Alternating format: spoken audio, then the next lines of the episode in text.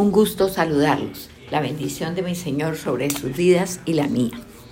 Vamos hoy a continuar con el megatema de las cuatro estaciones. Hoy vamos a ver la tercera estación. Estamos en la tercera estación, la consagración, y hoy vamos a ver la lección 16. Vamos a orar. Padre de los cielos, alabamos, exaltamos, bendecimos y glorificamos tu nombre. Muchas gracias, mi amado, por este privilegio que nos das de ser edificados en tu palabra por el Maestro de Maestros que es el Espíritu Santo. Que sea Él haciendo una siembra preciosa y maravillosa, pero necesitamos antes hacer nuestra parte que es confesar nuestros pecados, reconocer, Señor, que estas malezas pecaminosas que quedan en nuestras vidas como resultado de nuestra pecaminosidad dañan y obstruyen la siembra que Él quiere hacer y te pedimos que con tu sangre preciosa las limpies y dejen nuestros corazones como terrenos limpios y abonados para ser sembrados, para que su cosecha sea del ciento por uno. Esa semilla de vida es la palabra que es Cristo mismo. Que seas tu Espíritu Santo haciendo esa siembra y permitiéndonos, Señor, ser edificados en ti. En el nombre de Cristo Jesús, amén y amén. Como les decía, vamos entonces a ver la lección 16 en el, la tercera estación, la consagración. Mm, ¿De qué estamos hablando aquí? Comenzamos en la última, la última reflexión a hablar de la consagración de nuestras finanzas. Porque como les dije al final, se presume que ya hemos consagrado lo que nosotros somos, hemos consagrado el ser nuestro. Entonces ahora vamos a consagrar lo que tenemos consagramos lo que somos, ahora consagramos lo que tenemos. Ah, y acuérdense que el referente para vernos qué tanto estamos haciendo bien y qué tanto estamos haciendo mal es Israel en su peregrinación por el desierto. A Israel le costó trabajo identificar áreas, pero en las finanzas Israel entendió, entendió. Resultado de ese entendimiento y aplicarlo a su vida, que es que hoy Israel sea prácticamente el dueño del mundo. Manejan recursos conforme al diseño del reino, porque Dios cumplió en Israel lo que él dijo. ¿Por qué cumplió en Israel lo que él dijo? Porque Israel cumplió lo que tenía que cumplir él. Por eso sencillamente. Entonces, ¿qué tenemos que hacer según lo que estamos oyendo? Tenemos que ajustar el entendimiento al plan de Dios en el manejo de las finanzas. Y esto, más que nada, como veíamos, tiene que ver con mentalidad, con mentalidad. Porque hay un sistema que quiere tenernos esclavizados. Este sistema en el que usted y yo estamos, este sistema, que es un instrumento de uso continuo y de muchos réditos para el enemigo. Entonces el enemigo que quiere tenernos esclavizados a través de ese instrumento que él tiene, que es el sistema en el que usted y yo vivimos. Y lo peor es que estamos convencidos de que no hay otra forma y nos hemos ajustado al sistema tal cual. Y siendo libres, vivimos como esclavos. Así tal cual, porque el Señor dice que conoceremos la verdad y la verdad nos hará libres. Y que al que el Hijo libertare, ese será verdaderamente libre. Ya nosotros ya nos libertó el Hijo. Él ya nos rescató del poder de las tinieblas. Nos trasladó, vivimos en el reino del Señor Jesucristo. Somos libres. Pero tristemente estamos convencidos de que no hay otra forma para vivir que este sistema. Y nos hemos ajustado a este sistema. Y siendo libres, vivimos como esclavos, porque así es la realidad, así vive usted y así vivo yo. Ahora, el problema de Jacob, acuérdese que también tenemos como referente a Jacob y a José su hijo. El problema de Jacob fue luchar para alcanzar lo que Dios ya le había dado, porque ya se lo había dado. Y se lo dijo a, Rebeca, la mamá de Jacob. Obviamente cuando Jacob, que era el cochente de Rebeca, como les decía yo la, en la charla anterior, cuando él fue creciendo, Rebeca tuvo que contarle este secreto maravilloso. Pero ¿qué pasó con Rebeca y qué pasó con Jacob? Que no creyeron. Fue Dios mismo el que le dijo, hay dos naciones en tu seno, y el mayor servirá al menor. Y el mayor, ¿quién era el que salía primero? ¿Y quién salió de segunda? Jacob. ¿Quién era el menor entonces? Jacob. ¿Quién era el mayor? Esaú. ¿Y quién iba a servir a quién? Esaú iba a servir a Jacob. El mayor iba a servir al menor tal cual Dios lo dijo, pero ellos no creyeron. Y el proceso en el que Dios nos mete es que seamos derechas, derechos, que oblemos con rectitud, que nuestras obras sean derechas. Así de sencillo. Y el sistema, ¿qué establece? El sistema establece que lo más importante es el dinero. Y si usted tiene que hacer cualquier tricuñuela para ganarse cinco pesos, hágalo, porque el mundo es de los vivos. Y el vivo se come al bobo. Entonces no sea bobo. Eso es lo que el sistema nos está diciendo. Pero es parte del plan de Dios que sus hijos tengan recursos si somos herederos en propiedad. ¿Cómo no va a ser parte del plan de Dios? Ahora, ¿qué es lo que la palabra no quiere? Que amemos al dinero, porque raíz de todos los males es el amor al dinero, dice allá en la carta a Timoteo. Entonces, debemos, debe, es, este amor al dinero debe salir de nosotros. Debe salir de nosotros. Y volviendo a Jacob y volviendo a José, miremos lo totalmente opuestos que fueron estos dos. ¿Por qué? Porque Jacob luchó y luchó y luchó y luchó todo el tiempo vivió luchando. ¿Y José qué hizo? José disfrutó. Disfrutó, disfrutó. Y hay algo importante en Jacob que debemos tener en cuenta, porque todo es para aprendizaje nuestro. Mm, Mire, Abraham y Melquisedec fueron definitivos en, en la comprensión que Abraham tuvo de que él era de Dios. Él lo entendió, él lo apropió.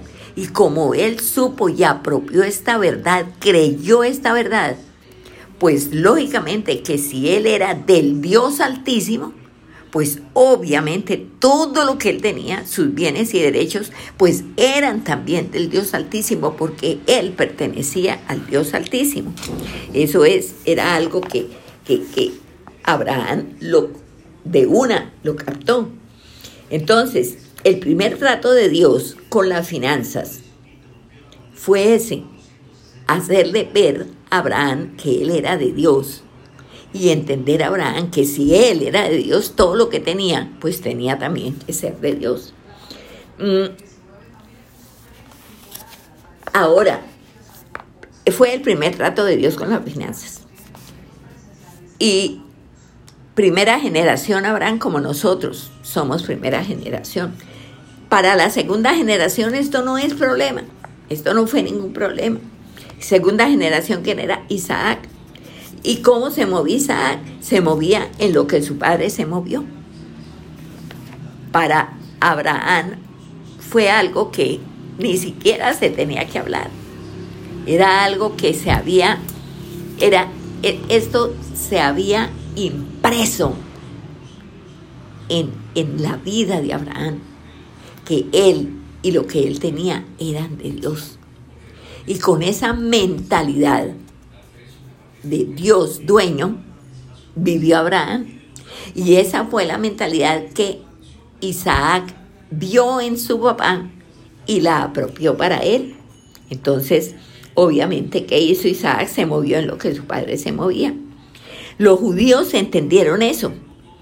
¿En dónde lo entendieron? En su corazón. Ellos entendieron esto en su corazón. Ahora, nosotros creemos que la solvencia es para unos poquitos. Y por eso el sistema estratifica. Pero si usted es hija de Dios, la solvencia es para usted. Usted no tiene por qué dejarse estratificar por el sistema. No, Señor.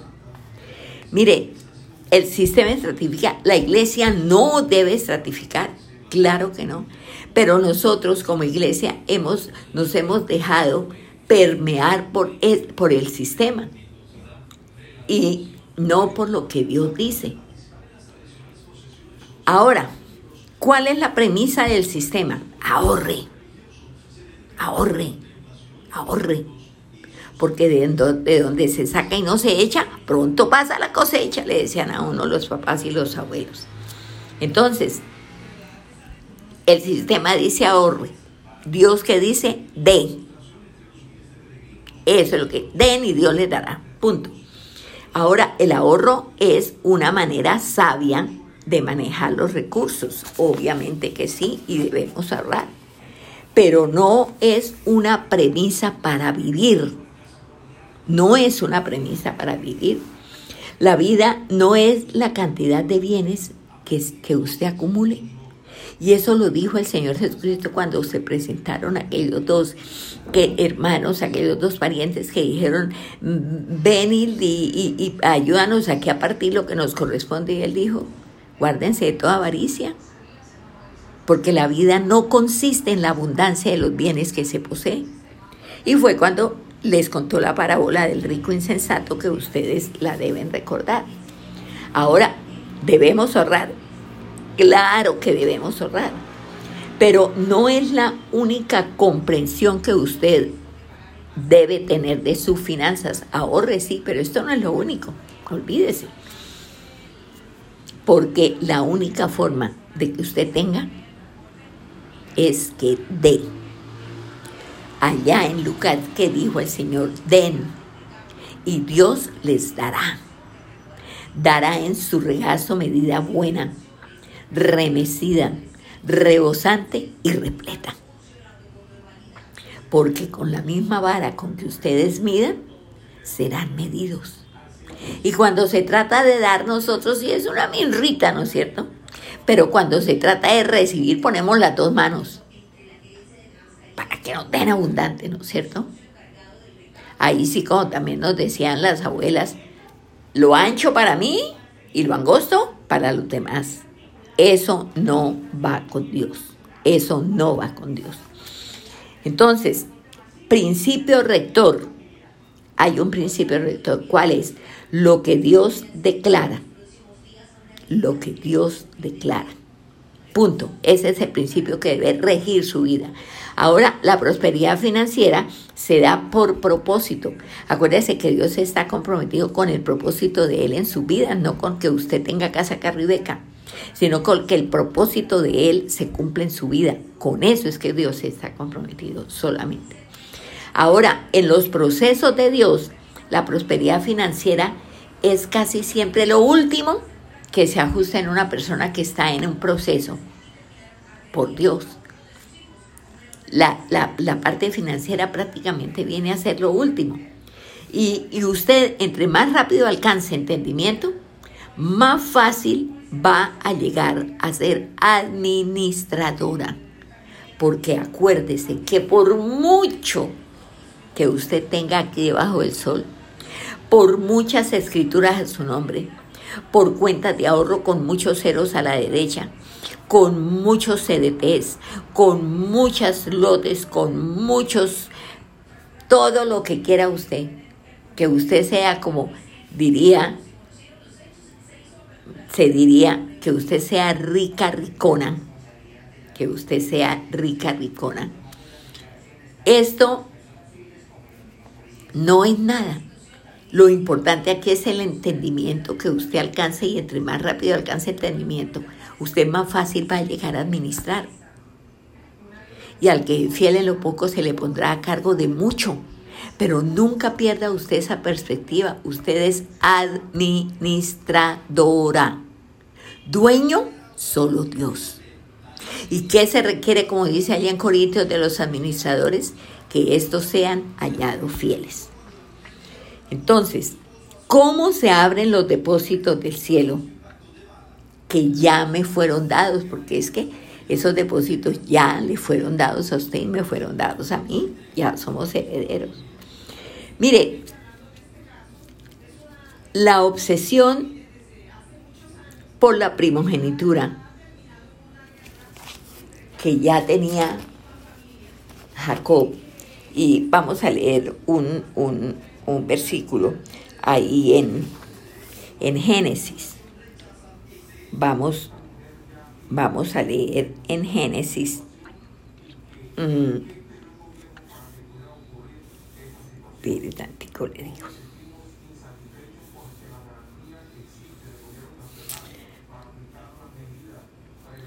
Bueno, usted, usted primero, antes de que, leamos nosotros, si quiere usted pausar ahí este audio, váyase a la Biblia y lea para que usted se dé cuenta de la obsesión por la primogenitura que tenía Jacob. Léase Génesis 25 capítulos, ¿no? 27 y 34. Léase esto. Jacob quiere comprar lo que Dios ya le había dado y le puso precio. Un plato de lentejas. Si me vende la primogenitura, yo te doy, yo te la pago con este plato de lentejas. Él le puso precio, figúrese usted. Y poco a poco, Jacob entendió que la primogenitura no era un asunto de bienes, sino de la bendición de Dios. Esto sí lo entendió Jacob. Esto sí. Ahora, ¿qué hace el diablo en usted y en mí? El diablo en usted y en mí siembra ahí en su corazón y en mi corazón el amor al dinero. Porque esto es reprobable, dice que dice ahí en la palabra que es raíz de toda clase de males, como lo reprobará por tanto Dios. Pero la primogenitura obsesionaba a Jacob, no por los bienes, sino por la bendición de Dios la primogenitura no era por dinero. Los ojos de Esaú sí estaban puestos en el dinero, los de Esaú sí, los de Jacob no. Jacob sabía que la bendición estaba inmersa en la primogenitura. Y por eso era esa obsesión por la primogenitura. Pero tenga en cuenta una cosa, si no la ha pensado usted el unigénito sea el Señor Jesucristo, nos hizo a todos primogénitos. ¿Qué significa esto? Esto significa que la bendición de Dios y el valor de Dios y el favor de Dios, perdón, están en nosotros. La bendición y el favor de Dios están en usted y en mí porque nosotros formamos parte de la congregación de los primogénitos, porque este privilegio tan inmenso nos dio el primogénito con mayúscula, que es el Señor Jesucristo. Y Él nos llamó y nos y, e hizo una congregación de primogénitos. Ahí estamos su sello. ¿Por qué lo hizo el Señor Jesús? Porque lo quiso hacer. Así es sencillo, porque sencillamente Él lo quiso hacer. Entonces, figúrese usted esta, esta bendición tan grande. Ahora, Esaú nunca vio. Esaú qué hizo? Esaú abrazó lo natural sobre lo espiritual.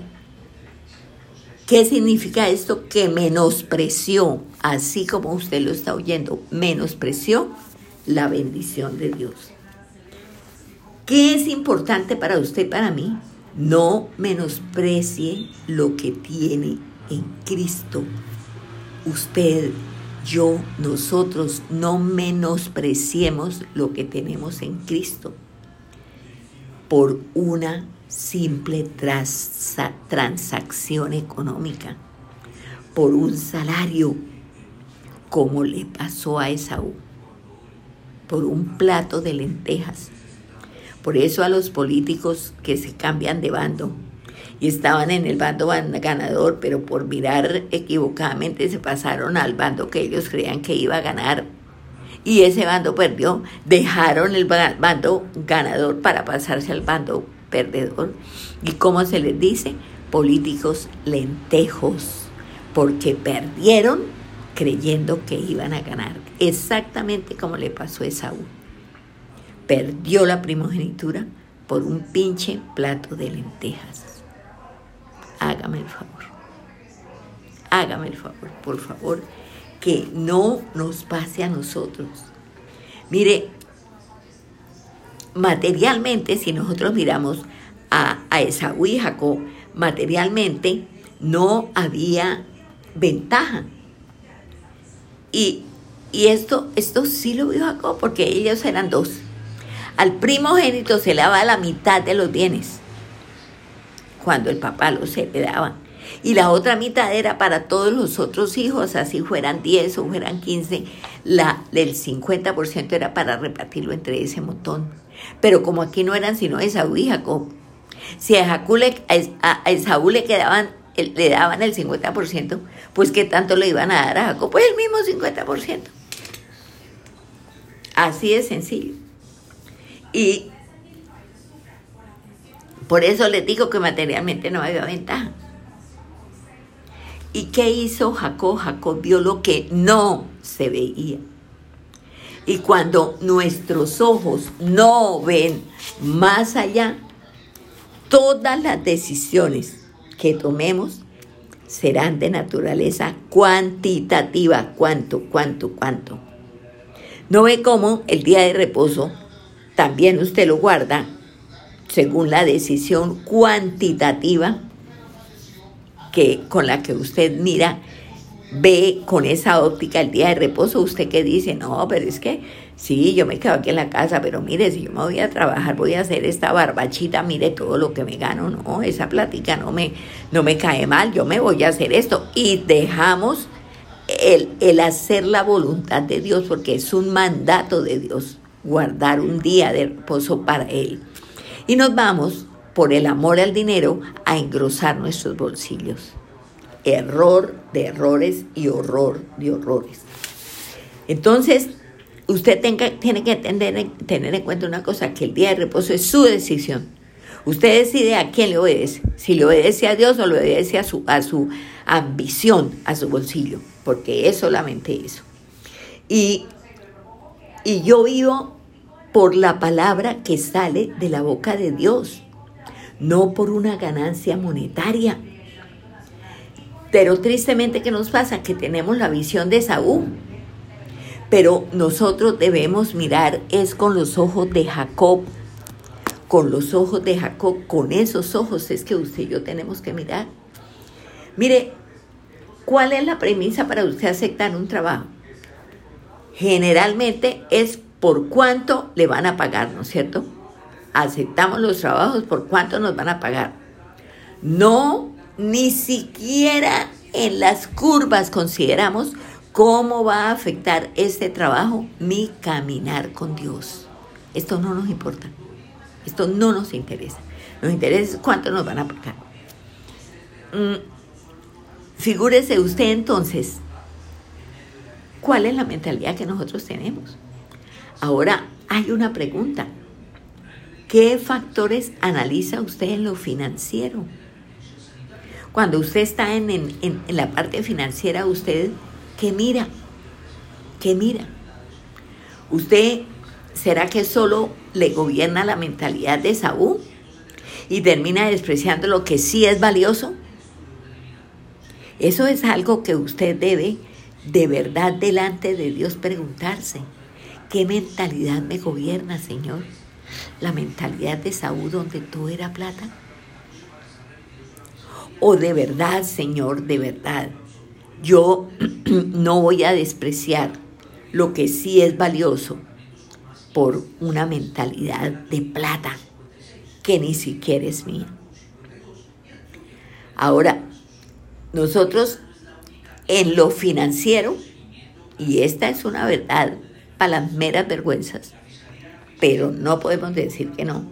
Nosotros en lo financiero siempre hemos vivido, vivido bajo los parámetros que nos marca el sistema.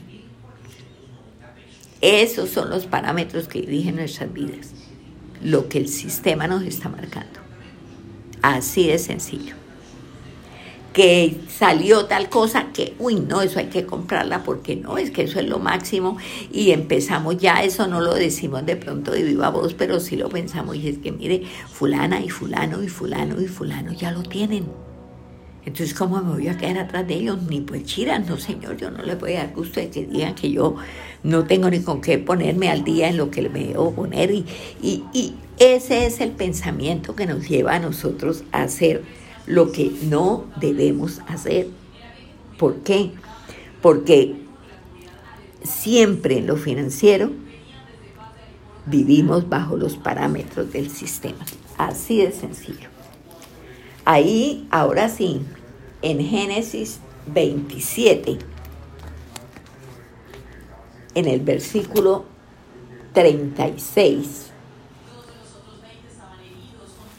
en Génesis 27,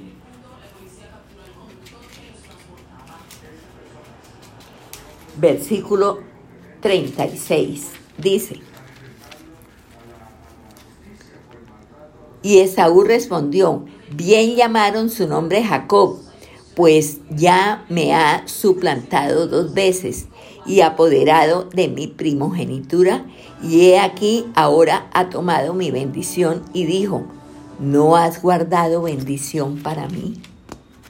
Cuando llegó con el guisado para el papá y le dijo, coma padre y bendígame. Dice, ¿cómo? ¿Y quién usted dijo? Pues Esaú, tu hijo que fue a casar y te preparó y aquí. Dijo, pero entonces Jacob vino engañándome, vino y me engañó y yo leí la bendición a, a Jacob. Y este hombre, empezando que aquí Esaú estaba mintiendo, pero la cuestión es, esto ya, si él mentía o no, eso ya era irrelevante. ¿Por qué? Porque había un hijo bendecido y otro no bendecido. Y la cuestión es que no había sino una sola bendición. ¿Y quién la tomó? El hijo que la recibió. Ahora, en el día de, en el día a día, nosotros vemos que hay gente rica, de pronto nosotros conocemos y saludamos y tratamos, hay gente rica, pero no bendecida. Nosotros sabemos que esta gente rica, ricona, tiene mucho dinero y muchos problemas. Y cero disfrute. O sea, gente rica, pero no bendecida. Y nosotros solo somos bendecidos en Cristo solamente podemos ser bendecidos en Cristo. Si usted está en Cristo es bendecido y si no está en Cristo no hay bendición para usted. Así de sencillo. Y Esaú, tristemente, no entendió que la bendición sobre el primogénito era una. Y alegremente por un plato de lentejas vendió su primogenitura. Porque es que el Padre solo nos bendice en Cristo y usted está en Cristo, es no está en Cristo, no hay bendición para usted. O blanco o negro. Así de sencillo. Y bendición por el sistema. No hay bendición. El sistema no bendice. Por favor, téngalo en cuenta. Téngalo en cuenta. El sistema no bendice. Mi decisión, la que yo tome, es de índole cuantitativa porque no he entendido que la bendición es una y es en Cristo. Y por eso yo solamente pienso en cuánto, y cuánto, y cuánto me voy a ganar, y cuánto pagan, y cómo voy yo ahí, y el famoso Sebellé aquí de la política. Eso es lo que hoy cuenta. Eso es lo que hoy cuenta.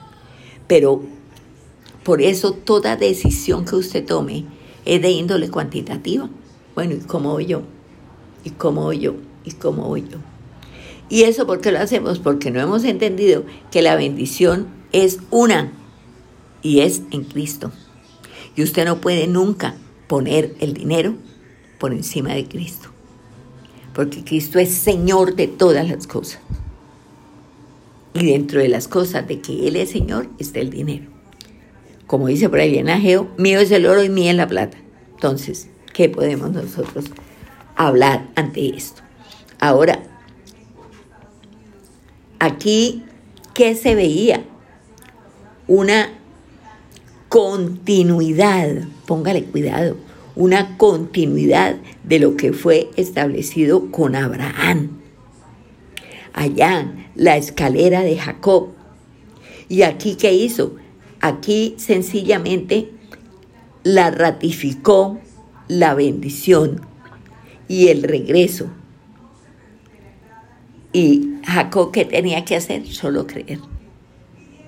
Él tenía que irse porque formaba parte de el propósito de Dios. Y Jacob tenía que irse y efectivamente se fue para donde su tío Labán, ya allá duró mucho tiempo, allá se casó, allá tuvo los hijos que formaron la nación de Israel. Pero tenía que regresar, obviamente. Y la bendición le iba a acompañar allá con su tío Labán, como le iba a acompañar cuando él regresara ahí a la tierra de Canaán. ¿Qué tenía que hacer Jacob? Solo creer, solo creer. Y, y, y hay, hay, hay, acuérdese, hay que creer y hay que hablar conforme a lo que creemos, no conforme al sistema. Usted tiene que hablar palabras de fe, palabras de fe, porque sin fe es imposible agradar a Dios. Nosotros fuimos bendecidas con toda bendición espiritual en Cristo como dice allá en Efesios, bendecidas con toda bendición espiritual en Cristo. Y de ahí arranca todo. ¿Qué tiene que hacer usted? ¿Qué tenemos que hacer? Creer, uno, y hablar conforme a lo que creo. ¿Qué creo? Hable conforme a lo que creo. Tal cual. Eso es lo que usted tiene que hacer. Ahora, el problema de Jacob estuvo en la fe. Ahí radicó el problema de Jacob. Porque oír es creer. Creer que lo que Dios nos está diciendo. La fe viene por el oír. Y lo que se habla tiene naturaleza creadora. Porque como dice allá en la palabra, la vida y la muerte están en poder de la lengua. Póngale cuidado, el, el el poder que tiene el hablar, el poder que tiene el hablar. Ahí en el Salmo 37, 25, que ojalá ustedes se lo aprendan de memoria.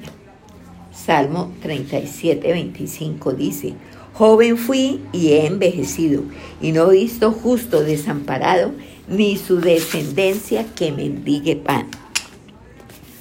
Joven fui, está diciendo David, y he envejecido, y no he visto justo desamparado, ni su descendencia que mendigue pan. ¿Qué tiene que usted hacer ante esta palabra preciosa? Crea. Así es sencillo, crea. Es lo único que usted tiene que hacer ante esta palabra de vida que usted acabó de oír. ¿Por qué viene la fe? La fe viene por el oír se fortalece a través de lo que yo digo, de lo que yo hablo. Y yo solo tengo la fe que puedo manifestar en obras. Acuérdese que esto se lo he dicho yo muchísimas veces. Solamente podemos tener la fe que manifestamos en obras.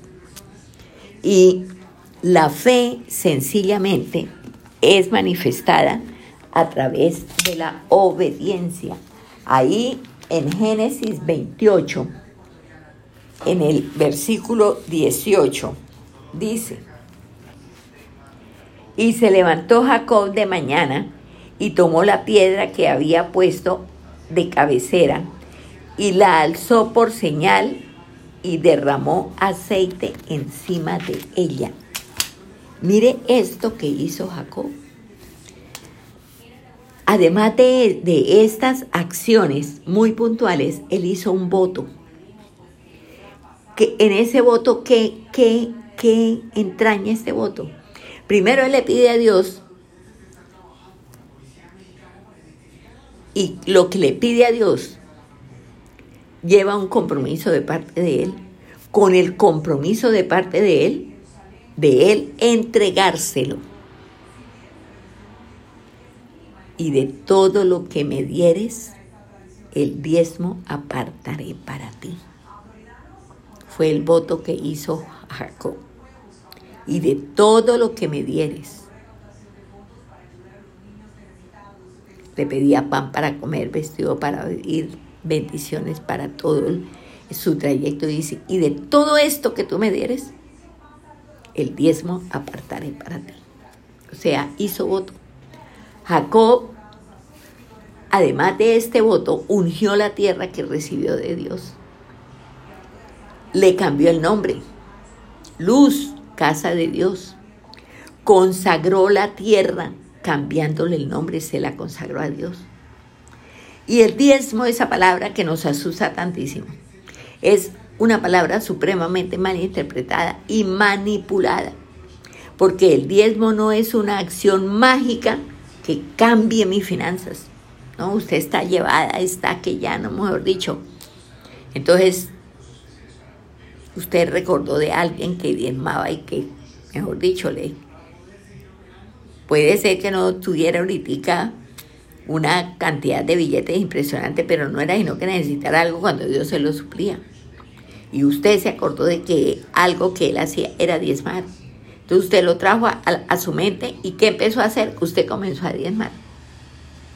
Pero yo le digo una cosa, el diezmo no es una acción mágica que cambie sus finanzas.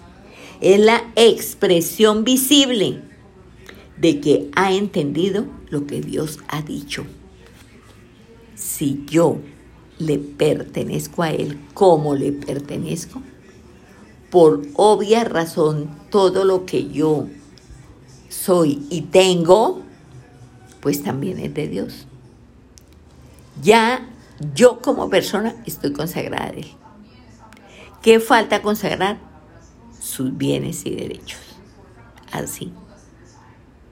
Eso es lo que necesita consagrar. Entonces, esto es algo que usted tiene que tener muy en claro, muy en claro. Y, y es la expresión visible de que usted ha entendido lo que Dios ha dicho, el diezmo. Usted entendió y usted enseguida comenzó a la acción, tal cual. Y en el nuevo pacto en el que usted y yo vivimos, hay que darlo todo, todo ¿Por qué? Porque Cristo que nos compró se dio todo. Hagan como yo, dice Él. Entonces, ¿qué significa esto? Que usted debe darlo todo. Y usted entiende una cosa, Dios es dueño. ¿Cómo aterriza usted en obediencia esta verdad?